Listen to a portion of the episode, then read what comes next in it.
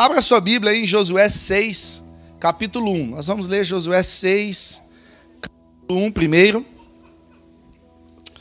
Aleluia. Josué 6, capítulo 1, já está ali. Projetado também.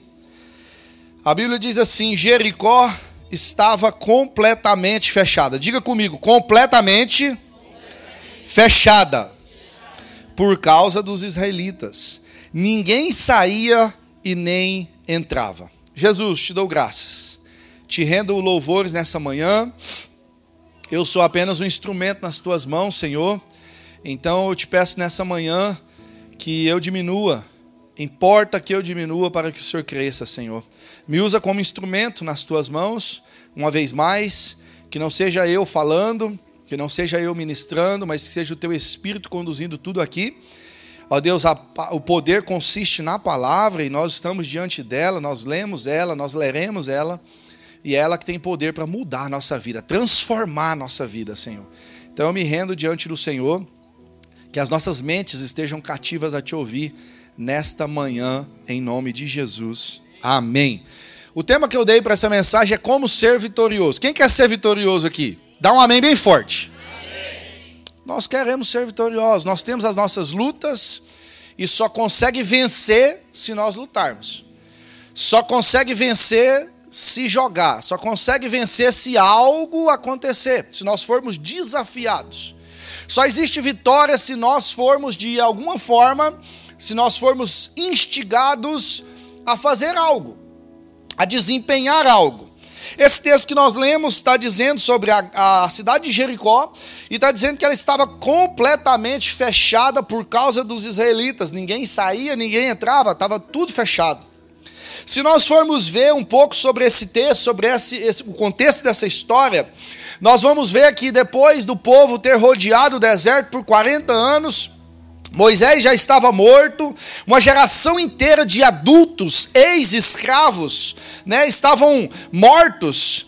Ah, e então eles morreram, se você for lá no Josué capítulo 5, a Bíblia vai dizer que eles morreram por não obedecer ao Senhor, por não obedecer a Deus.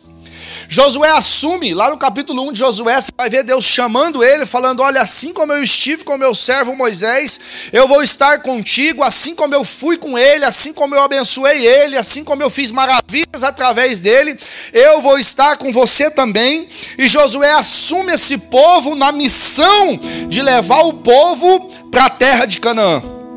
O maná já havia cessado já não tinha mais aquela provisão diária, já não tinha mais aquela comida que caía diariamente, que você tinha que confiar no Senhor, porque não, não podia guardar para outro dia, senão perdia, no outro dia tinha o maná lá de novo.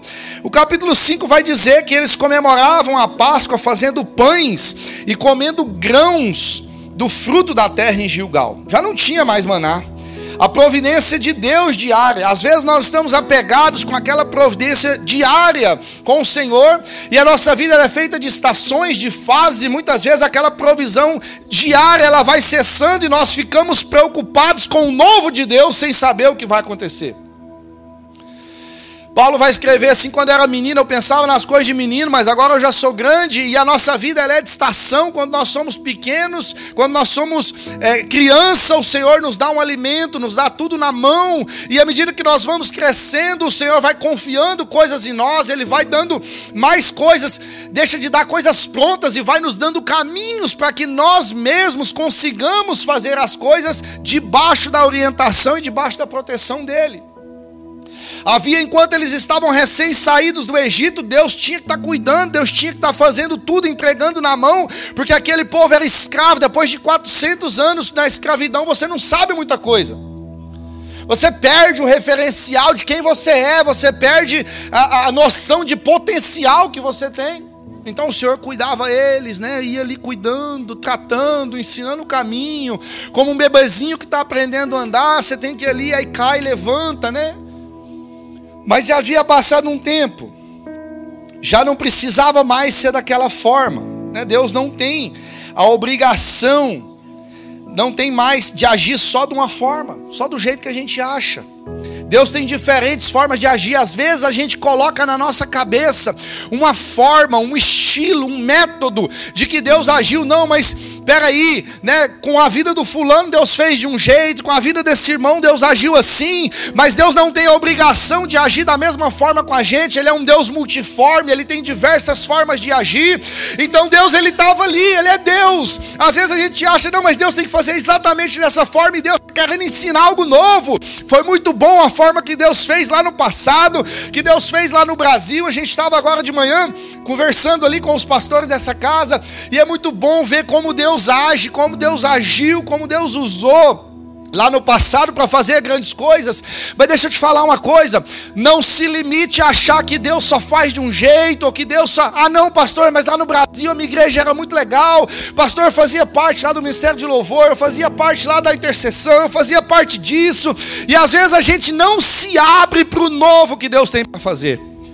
Deixa eu te falar uma coisa: Deus te trouxe para essa terra, Deus te trouxe para esse lugar. Deus te trouxe para essa igreja para um propósito, então esteja aberto. Esteja aberto. Eu pergunto ao pastor Antônio, converso muito com ele, e às vezes eu falo, pastor, pode fazer isso? Ele fala, pode, só não pode pecar.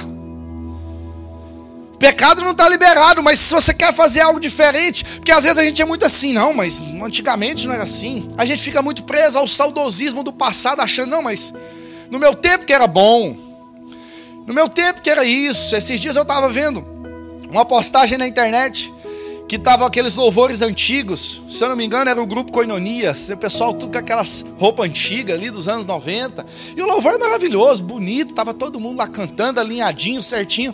Falei, deixa eu dar uma olhada nos comentários. E o que mais tem a gente falando, isso é que era louvor, nessa época isso, nessa época aquilo, nessa época aquilo outro. Exaltando uma época que foi boa sim, que teve a sua, a, a sua contribuição sim, para onde nós estamos hoje, para onde a igreja está hoje, mas que também teve problemas, que também teve as suas dificuldades, que também líderes espirituais caíram. E eu vi, o que eu mais vi nos comentários foram pessoas exaltando aquele tempo e demonizando, porque hoje isso, porque hoje aquilo, deixa eu te falar, Deus nos colocou, se a gente fala mal do hoje, a igreja do hoje somos eu e você. Se a igreja de hoje precisa de mudança, então eu preciso de mudança, nós precisamos de mudança. Deus ele tem diversas formas de agir. Não teve que ninguém dizer para o Senhor, não, agora pode cair o maná, porque nós não estamos pegando mais. Agora vai cair o maná. Não, Deus é quem decide. E tem gente que quer depender do maná a vida inteira. Não, Senhor, o Senhor tem que fazer assim, porque eu preciso. Ai, Senhor, porque eu sou fraco. Ai, Senhor, porque eu sou pequeno. Não, está na hora de nós irmos para um novo nível, está na hora de nós irmos para um novo, para uma nova é, espiritualidade na nossa vida. Está na hora de parar de olhar para o passado, na época que o maná era bom, na época que tudo caía no determinado horário, no horário certo, e está na hora de nós avançarmos.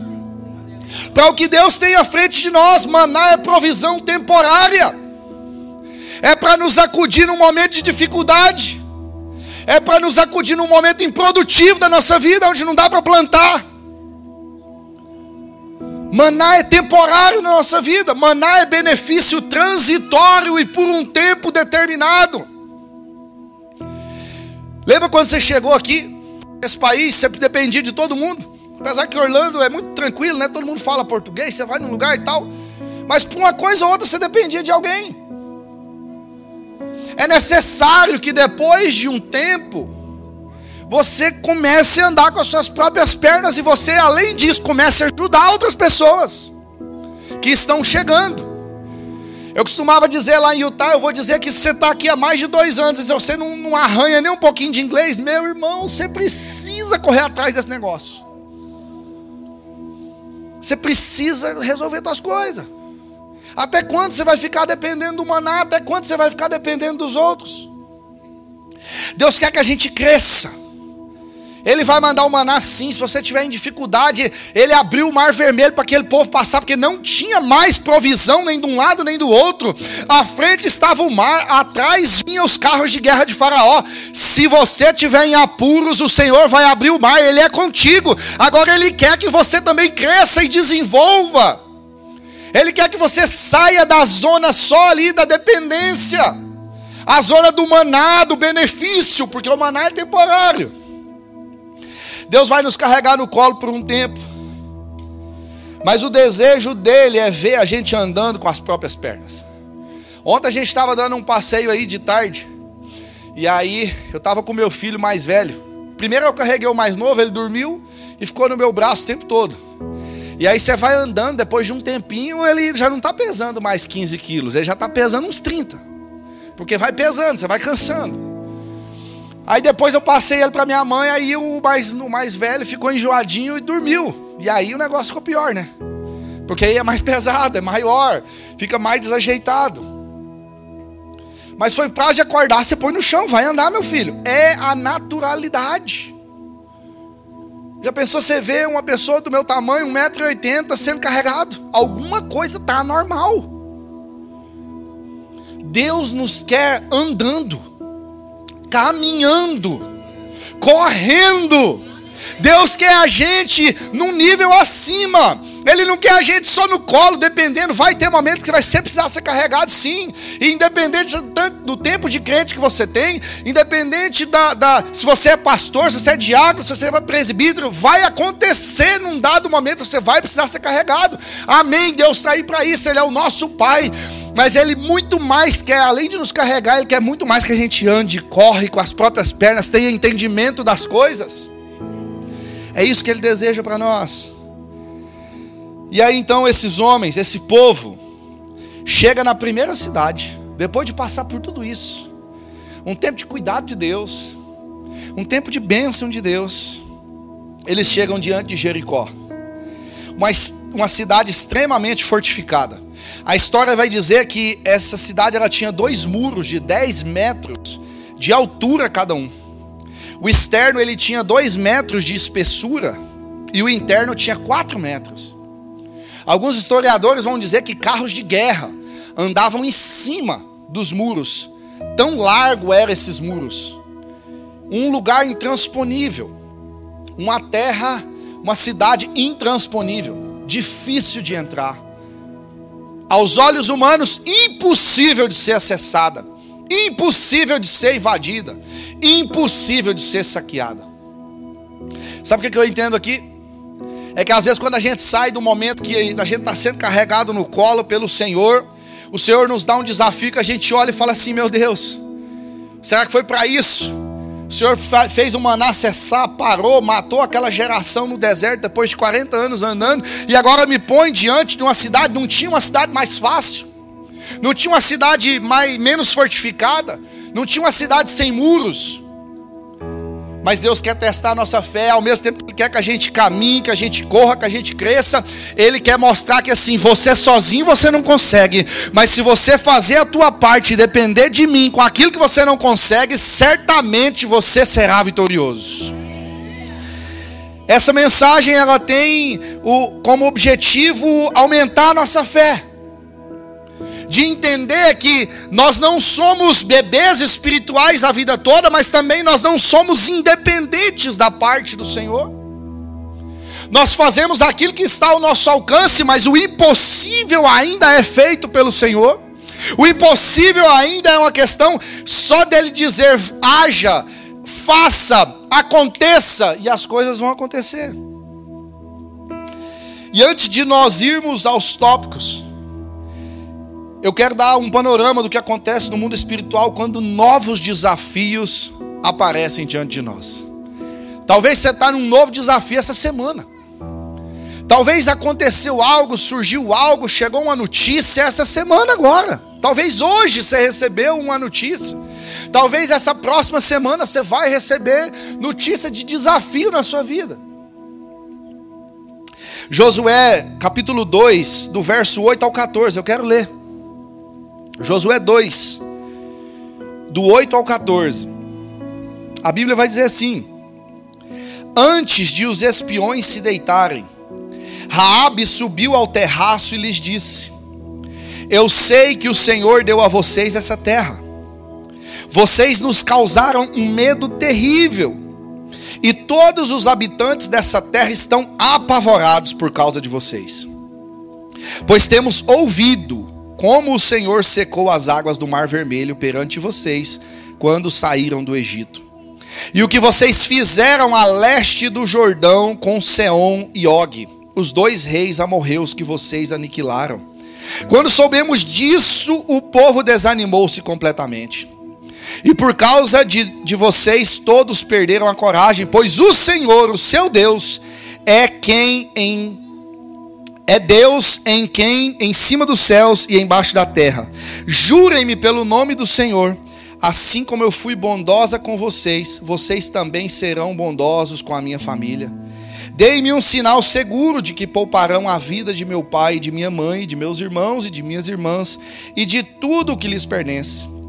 Livrem-nos da morte, a nossa vida pela de vocês. Os homens lhe garantiram.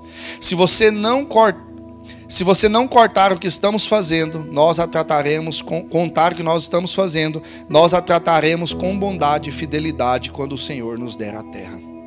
Querido, sabe o que nós aprendemos aqui? Às vezes o inimigo se levanta, às vezes tem um novo desafio diante de nós, às vezes tem uma questão que precisa ser resolvida na nossa vida, às vezes tem uma questão é, familiar, uma questão no casamento e nós ficamos extremamente preocupados com o que vai acontecer. Naturalmente, esses homens chegam diante de uma cidade intransponível, de uma cidade difícil, e Josué já tinha aprendido com Moisés, falou: Vou enviar espias. Deu certo lá no passado. Eu e Caleb tivemos aqui, vimos essa terra, vimos que manava leite e mel, confiamos, a nossa vida foi poupada. Agora eu vou fazer igual, eu vou mandar também espias ali. E ele faz, e esses espias chegam ali, e o, e o depoimento que eles ouvem de Raab é incrível. Porque enquanto quem estivesse de fora estava olhando aquela cidade falando, não tem como entrar. São dois muros intransponíveis, 10 metros de altura, um é dois de largura, o outro é quatro de largura. Se derrubar um, ainda tem o outro. Tem arqueiros, tem carros de guerra. Enquanto a gente vai estar tá tentando destruir o muro, eles vão matar a gente e não, não tem como. E quantas vezes a gente está de fora do problema, olhando para as circunstâncias e falando, não tem jeito. O nosso inimigo está olhando e falando assim: ó, eu vi o que Deus já fez por vocês, não tem como vocês não entrarem nesse lugar. E aí vem o texto que nós lemos no início: Jericó já estava fechada, ninguém saía, ninguém entrava. Porque aquela terra, o povo daquele, daquela cidade, por mais que eles soubessem que aquela cidade era fortificada, eles olhavam e falavam assim: quem luta por eles, não são eles, mas é o Senhor que vai à frente, é o Senhor que abriu o mar vermelho, é o Senhor quem está fazendo algo sobrenatural por eles. Ei, querido, a minha vitória, a sua vitória, ela é garantida por meio de Jesus, não é pelo que eu faço ou pelo que você faz. Aleluia! Então, enquanto você está olhando para a terra e falando, não tem jeito de entrar. Quando você está olhando para a tua dificuldade, você olha e fala, não tem mais jeito. Você olha para a enfermidade, para o diagnóstico do médico, não tem como mais. O nosso inimigo está olhando e falando assim: basta uma palavra do Deus, do Deus que ele serve, basta uma palavra de Jesus e tudo isso aqui cai por terra. Não desanime. Precisou daqueles homens escutarem de Raabe o que, o que eles estavam sentindo. Às vezes a gente olha e fala assim: ah, mas como é que a gente vai ganhar meu, meu parente para Jesus? Como é que eu vou ganhar meu marido para Jesus? Como é que eu vou ganhar meus filhos para Jesus? Como é que a gente vai ganhar essa cidade para Jesus? Está cheio de, de pessoas vendendo droga em cada esquina, aliciando os nossos jovens. Como é que esse país vai se render de novo para Jesus? Com o governo apoiando isso, apoiando aquilo. Como é que essa cidade aqui vai ser ganha para Jesus se tem né, um show, uma bebedeira em cada esquina, essas coisas? Deixa eu te falar. Enquanto a gente está pensando isso, o diabo está falando assim: eu preciso trabalhar rápido, porque a igreja do Senhor está avançando, porque o Senhor está cuidando deles, o Senhor está abrindo o mar vermelho aqui, Ele está fazendo aqui, Ele está fazendo ali. Enquanto a gente está com pensamento, ah, a gente é pequeno, a gente não consegue, a gente é só um pouquinho de gente aqui, ah, no meu guerra não vai ninguém. Ah. Enquanto a gente está pensando isso, o inimigo está trabalhando, porque ele sabe que o tempo dele está acabando. E ele sabe que basta uma palavra do meu Senhor, do seu Jesus, do meu Jesus, para que a situação seja mudada. Aleluia! Não desista. Não desista. Não desista. Bastou uma palavra, eles já estavam sabendo o que ia acontecer. Ó, oh, eu sei que é questão de tempo, o Senhor já entregou essa cidade nas tuas mãos. Quantos de nós saímos do nosso país Chegamos nesse, nesse lugar com sonhos, com planos, com projetos. E aí a correria do dia a dia, as frustrações, as dores, as mágoas, elas vão nos roubando o nosso sonho. Hoje é dia de você lembrar o que Deus prometeu para você há anos atrás, antes de você sair e vir para esse país. Ele não mudou. A Bíblia vai dizer que ele não é homem para que minta, nem filho do homem para que se arrependa. Vai acontecer, vai acontecer, vai acontecer, vai acontecer, vai acontecer. O que ele prometeu, ele é fiel para cumprir. Ele é fiel para cumprir. Não pense que na sua vez vai dar errado. Na sua vez, não, talvez foi erro, talvez foi emoção. Não. Nosso Deus é poderoso. E o inimigo já sabe disso. Será que nós vamos deixar o inimigo crer mais do que a gente? Não. O que Deus tem para você, o que Deus tem para mim, o que Deus tem para essa cidade vai acontecer. Vai acontecer. Vai acontecer. E algumas coisas que eu quero rapidamente passar com os irmãos. A primeira coisa para nós termos uma vida vitoriosa é obedecer à instrução. Os espias vêm, dá o relato. Raabe cuida daqueles homens. E o nome de Raabe depois é mencionado na genealogia de Jesus, uma prostituta, uma mulher que morava dentro de uma cidade difícil, uma cidade complicada. A primeira coisa, Josué então reúne o povo e fala assim: ó, nós vamos fazer isso. Traça o plano. Nós vamos dar seis voltas, uma por dia. No sétimo dia nós vamos dar sete voltas. Ele passa a instrução: marchar em silêncio em volta da cidade uma volta por dia durante seis dias, sete voltas em silêncio no sétimo dia, e depois, no comando de Josué, todos iriam gritar em grande voz e os muros iam cair. Alguns estudos arqueológicos afirmam que os muros caíram de dentro para fora. Que as muralhas elas caíram, a cidade está aqui, elas caíram para cá. E não daqui para lá. Porque às vezes você pode pensar, a gente vê na internet, né? Às vezes pessoa quebrando é, é, vidro com uma voz e tudo. Não, não foi isso. Os muros não caíram para lá ou não implodiram para baixo, os muros caíram de dentro para fora. O Senhor já estava lá. O Senhor já havia conquistado aquela cidade para aqueles homens.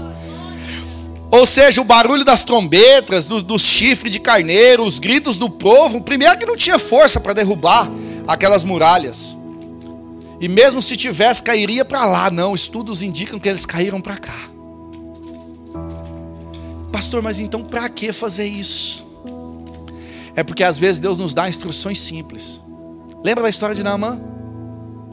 O profeta fala para ele assim: você vai ter que ir lá no rio, no Rio Jordão, e você vai mergulhar sete vezes. E ele sai de lá invocado, né? Ele sai de lá bravo. O que, que é isso? Um rio sujo desse. Eu achei que o profeta ia vir aqui, pôr a mão na minha cabeça, eu ia ser limpo. E alguém que estava com aquele homem fala assim: peraí, mestre, senhor, se tivesse pedido um negócio difícil, o senhor não ia fazer? É que às vezes a gente quer o difícil mesmo, irmãos. Não é? Se tivesse pedido ele para dar um mortal, uma estrelinha, virar assim, voltar, ele ia ter feito. Meu pai é, um, é, é uma pessoa que gosta demais de remédio caseiro. Aí às vezes ele fica com a dor. Quem que se identifica? Eu estou vendo os irmãos sorrindo aí.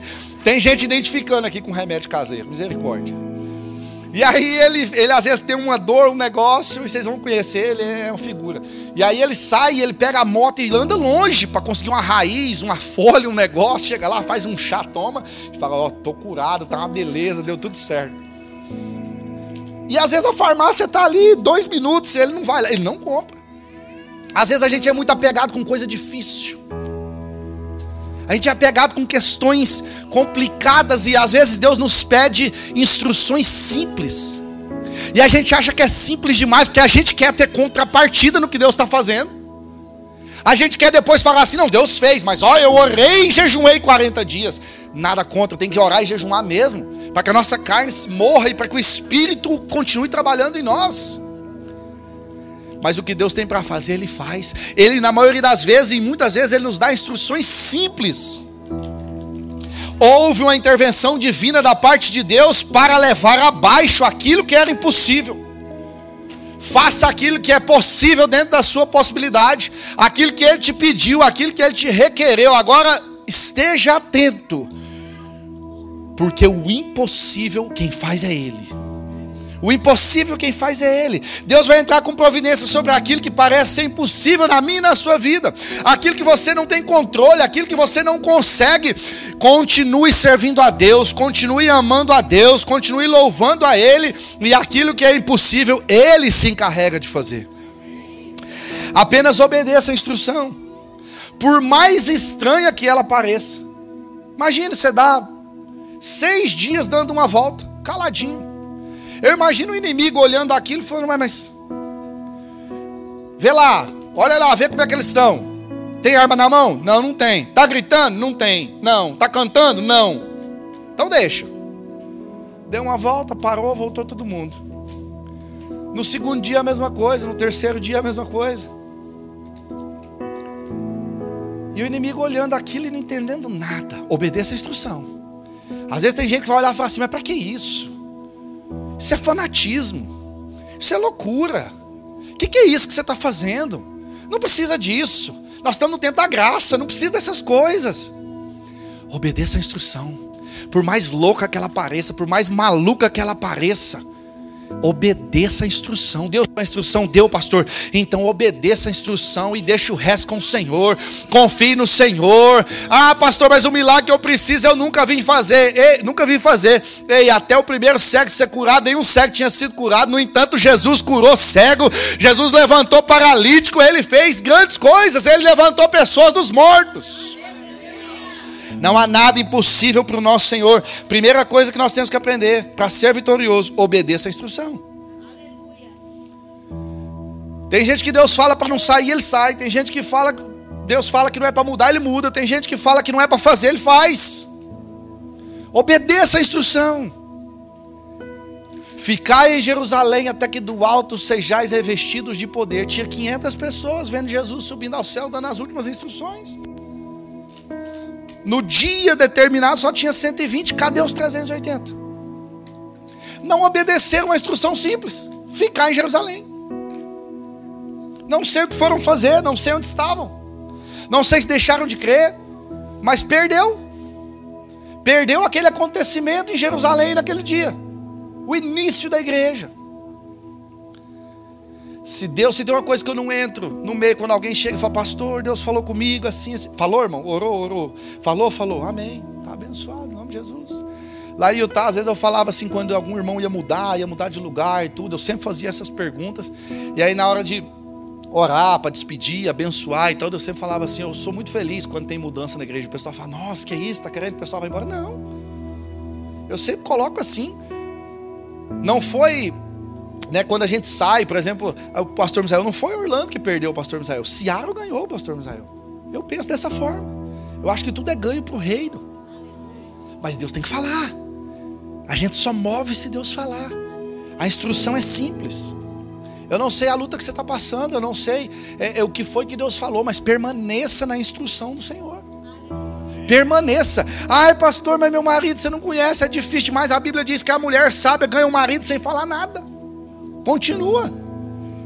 Continua. Ah, mas tem hora que eu saio e tenho que falar. Continua. Você não criou filho para o inferno, não. Teus filhos vão servir a Deus. Pastor, eu trouxe para a igreja. Pastor, nossa, eu ensinei tudo. Ensinou, fez o possível, agora já é maior. Não fale nada. Teve uma época na minha adolescência que eu saí da igreja. E o que mais me constrangia era eu chegar em casa de uma noitada, na madrugada. E eu passava e eu via, e via a luz do quarto ligada. Os joelhos dobrados. E às vezes eu ouvia só um sussurro assim: Obrigado, meu pai, que você trouxe meu filho para casa. Ele é teu, Senhor. Ele é teu, eu não desisto dele. Eu oro por ele. Eu, eu, eu apresento ele diante do Senhor. Isso aqui vai acabar, eu confio. Continue firme. Continue firme. Obedece a instrução. Segundo, cumprir os requerimentos. Às vezes Deus nos dá uns requerimentos. Ó, quando isso acontecer, faz isso, isso, isso. Ou então, para que isso aconteça, faça isso, isso, isso. Deus mandou, a, a ordem de Deus foi destruir toda a cidade. Todo tipo de vida deveria ser exterminada, exceto Raabe, a prostituta e sua família. Talvez a gente, pessoas podem ter questionado, Josué, mas pera, por que, que você está querendo que essa mulher não seja morta? Por que, que é essa mulher? O que, que aconteceu aí que a gente não está sabendo? Às vezes as pessoas querem questionar requerimentos instruções que Deus deu para nós. A gente quer saber, não, mas por que isso? Pastor, mas por que nós vamos fazer assim? Ah, mas por que, que ao invés de fazer isso, não investe aqui? Ah, por que, que a gente quer saber requerimentos, porquê das coisas que Deus deu para cada um de nós? Às vezes a gente quer, não, meu irmão fulano, por que, que ele é assim? Por que, que ele ora alto? Por que, que ele levanta a mão? Por que, que ele dá glória a Deus? A gente fica assim sem saber. Mas quando nós temos um direcionamento de Deus para as nossas vidas, por vezes nós vamos parecer meio loucos e, e, e, as pessoas vão nos questionar. Mas se nós temos um requerimento da parte de Deus, instruções da parte de Deus, nós precisamos cumprir todos os requerimentos. E parece meio, meio injusto, né? A gente olha e fala assim: nossa, mas por que, que Deus mandou matar todo mundo da cidade? Já para pensar, às vezes a gente pensa, tinha mulheres, crianças, e Deus manda exterminar animaizinhos, né? Que hoje em dia, você matar um animal é mais, é mais complicado que você matar uma pessoa, né? Tem gente que, nada contra, irmão, você tem um animalzinho, tem que cuidar bem mesmo, mas não é mais importante que pessoa não, viu? E manda matar essas coisas, mas se você for lá em Gênesis 15, 18, 20, 25, os capítulos, você vai ver que Abraão já tinha comprado essa terra. Essa terra já era do povo de Deus, do pai Abraão. A Bíblia vai dizer que ele vivia em Salém, que é o antigo nome de Jerusalém. E Abraão ele era negociador, né? ele não era chefe de exército, então ele só comprava, ele negociava as terras. Então, quando Abraão desce para o Egito, esse povo ele vai lá e toma a terra. A terra era de Abraão. Ele, naquela época, se tivesse uma escritura, teria uma escritura com o nome. Aquela terra era dele. Aquela terra já era do povo de Deus, e aquele povo, então, eles assumem clandestinamente aquela terra. Em nome de Jesus, eu entendo que ah, se nós cumprirmos todos os requisitos, haverá restituição daquilo que Deus já deu, haverá restituição daquilo que o inimigo, por, porventura, tenha roubado de você, da sua casa, da sua família. Se nós cumprirmos os requerimentos, haverá restituição para nós. Quando Abraão desce para o Egito, os vizinhos, os pós-vizinhos ali assumem aquele lugar. Por isso Deus opera maravilhas para tirar os invasores da terra que ele mesmo havia dado a Abraão e a sua descendência. Então não cumpra pela metade. Não, eu vou fazer só até aqui. Não, eu vou fazer só até isso. Não. Cumpra todos os requerimentos que Deus tem colocado na tua frente. Era para destruir todo o povo, então tem que destruir todo o povo. Ah, mas parece não sei o que, ah, mas eu não entendo, ah, mas não. Por vezes nós não estamos aqui para entender. Nós estamos aqui para obedecer o que o Senhor falou. Obedecer o que o Senhor falou, o que Ele colocou no nosso coração. Terceiro, não questione os meios do Senhor. Às vezes a gente quer dar dedinho para Deus, né? Deus, eu declaro, eu ordeno, eu isso, eu aquilo. Que é o homem para que o Senhor se importe dele. Não questione os meios de Deus. Deus, por que, que eu estou passando por isso? A Bíblia vai contar a história de Jó. E ele perde tudo.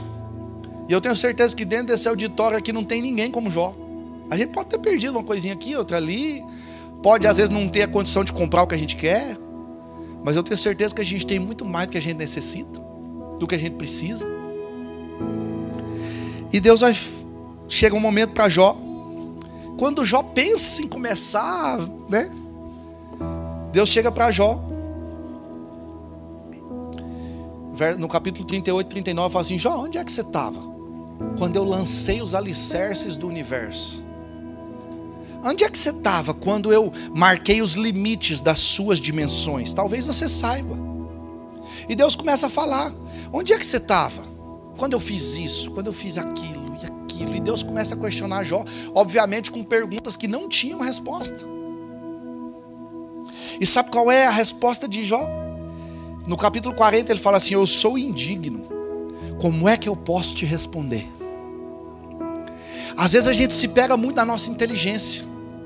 Não, porque eu já fiz faculdade, porque eu fiz pós-graduação, porque eu já tenho 15 anos de América, porque eu já falo inglês, porque eu falo espanhol, porque na minha conta bancária tem tanto, porque o ano passado eu fiz tanto de dinheiro e a gente começa a se achar demais. E a gente começa a achar assim que não, agora eu, agora eu não preciso, né? Não, Deus falou isso, não, mas Deus falou isso foi lá atrás, deve ter sido engano, deve ter sido erro. Eu estou seguindo por aqui, está dando tudo certo e a gente começa a questionar os meios de Deus para nossa vida. Não questione. Às vezes a gente pensa, mas por que, que aconteceu isso? Por que, que com fulano deu certo, comigo não? Por que, que Deus mandou fazer assim? Por que, que tem que ser dessa forma? Por que, que servir a Deus é desse jeito? E aí a gente começa a questionar. E às vezes a gente precisa tomar um choque de realidade, como Deus fez com Jó. Onde você estava? Por que, que você está se achando? Por que, que você acha que é assim? Não questione os meios do Senhor, Ele tem os meios dele. Talvez caminhos de pessoas que você conhece na América foi muito mais fácil. Foi muito mais tranquilo. Ah, mas os meus foi tão difícil. Na minha época que eu vim, eu tivesse informação, tivesse do jeito que está. Não questione os meios do Senhor. Ele tem os caminhos direcionados para cada um. A Bíblia vai dizer que Ele tem os nossos dias contados. Tudo escrito no seu livro. Se nós quer, quisermos ser vitoriosos, nós temos que obedecer a instrução, nós temos que cumprir todos os requerimentos que Ele nos pede, e nós temos que não questionar os meios do Senhor. Ele tem a forma de agir, Ele tem a forma de fazer. Melhor é confiar no nosso Deus. Os planos dele não serão frustrados. Nunca vi um justo desamparado ou a sua descendência mendigar o pão. Ele é poderoso, ele é aquele que guarda, ele é aquele que faz, ele é aquele que conhece, ele é aquele que antes de nós estarmos no ventre da nossa mãe, ele já nos conhecia, ele já sonhava com a gente, ele já nos chamava pelo nome. Ele é o todo-poderoso, o Deus que não perde batalhas, o Santo de Israel Jesus, o Nazareno, o carpinteiro, o Salvador, o Messias que nós cantamos aqui, ele não perde o controle da situação e ele voltará para buscar a tua igreja. Aleluia. Se coloque em pé, nós vamos encerrar. Deuteronômio 20, os versos 3 e o 4 vai dizer assim, ó: Ouça, ó Israel, Hoje vocês vão lutar contra os seus inimigos. Não desanimem nem tenham medo. Não fiquem apavorados nem aterrorizados por causa deles. Pois o Senhor, o seu Deus, os acompanhará e lutará por vocês contra os seus inimigos para dar a vitória para vocês. Vou parafrasear esse texto. Ouça, Orlando, Ouça, ó MSBN Orlando, vocês vão lutar contra os seus inimigos. Pode ser hoje, pode ser amanhã, pode ser durante essa semana, pode ser durante esse mês. Não desanimem nem tenham medo. Não fiquem apavorados, aterrorizados, pois o Senhor, o seu Deus, os acompanhará e lutará contra os seus inimigos e dará vitória, dará vitória, dará vitória, dará vitória, dará vitória, dará vitória para vocês. O Senhor é quem vai lutar nas nossas causas. Pare de lutar pelo seu, do seu jeito. Pare de lutar pelos seus, dos seus meios, dando seu jeitinho. A gente é muito profissional nisso. Não, mas eu fiquei sabendo que com fulano deu certo, aí eu vou fazer assim, aí eu, né, eu dou aquele jeito, faço aquele malabarismo e a gente quer que no final dá certo. Não. O salmista vai dizer assim no Salmo 121: Eleva os meus olhos para os montes, de onde me virá o socorro? O meu socorro vem do Senhor, que fez os céus e a terra. Oh, Ele não permitirá que os teus pés vacilem, não dormitará aquele que te guarda. É certo que não dormita, nem dorme o guarda de Israel. O Senhor é quem te guarda, o Senhor é a tua sombra, a tua direita. De dia não te molestará o sol, nem de noite a lua. O Senhor te guardará de todo mal, guardará a tua alma. O Senhor guardará a tua entrada e a tua saída desde agora e para sempre. É o Senhor quem nos guarda, é o Senhor quem nos livra, é Ele que luta as nossas guerras, as nossas batalhas. Mas não negocie, não negocie. Não negocie, não tenha medo. Obedecer à instrução, cumprir os requerimentos, não questionar os meios e os métodos do Senhor. Essa é a chave para uma vida vitoriosa, para uma semana vitoriosa, para um domingo vitorioso. Não desanime enquanto você está pensando, mas meus problemas são grandes demais. As minhas dificuldades são grandes demais. Os meus inimigos são grandes demais. Enquanto você está pensando assim, os inimigos estão olhando e falando assim: Meu Deus, a fé desse povo foi ativada nessa manhã. Ah, não tem como eu vencer, não, porque quem luta por eles é o soberano Senhor. O inimigo está acreditando mais na tua vitória do que você mesmo, muitas vezes. Essa manhã é amanhã para nós sairmos daqui crendo no que o Senhor vai fazer na nossa vida, na nossa casa, na nossa família, na nossa companhia, no nosso trabalho, em nome de Jesus. Aleluia. Aleluia. Se é Jesus que te guarda, se é o Senhor, o Salvador, não tenha medo. Se Ele é o teu Senhor e Salvador, não tenha medo. Apenas obedeça e confie, porque é Ele quem luta por você. Essa luta não é sua. Não é do seu jeito. Não é o jeito que você ouviu alguém conseguindo, não é o jeito que você ouviu falar, não é o jeito que você acha que dá certo, mas é no jeito do Senhor. Eu quero que você feche seus olhos. Todos nós, todos nós. E eu quero oportunizar. Se tem alguém aqui nessa manhã, ou que nos assiste pela internet, que está nos visitando pela primeira vez, que está nos, nos ouvindo e não aceitou Jesus como único Senhor e Salvador de suas vidas. Talvez você está nos visitando. Talvez você já foi crente. Essa terra, ela, ela às vezes nos envolve, o trabalho às vezes nos envolve. E a gente fica perdido. A gente deixa de cantar como a gente cantava. A gente deixa de orar como a gente orava. Essa manhã é uma manhã para você começar o teu domingo, começar a tua semana de uma forma diferente. Com os olhos fechados como nós estamos. Há alguém nessa manhã, existe alguém nessa manhã que quer aceitar Jesus como único Senhor e Salvador de sua vida, ou já foi crente e quer reconciliar nessa manhã, quer dizer, Senhor, eu volto. Eu volto para os teus caminhos. Eu andei longe, eu andei perdido, eu andei afastado, mas eu quero voltar. Com os olhos fechados como nós estamos, se há alguém, eu quero que você só erga uma de suas mãos. É uma decisão tua entre você e Deus.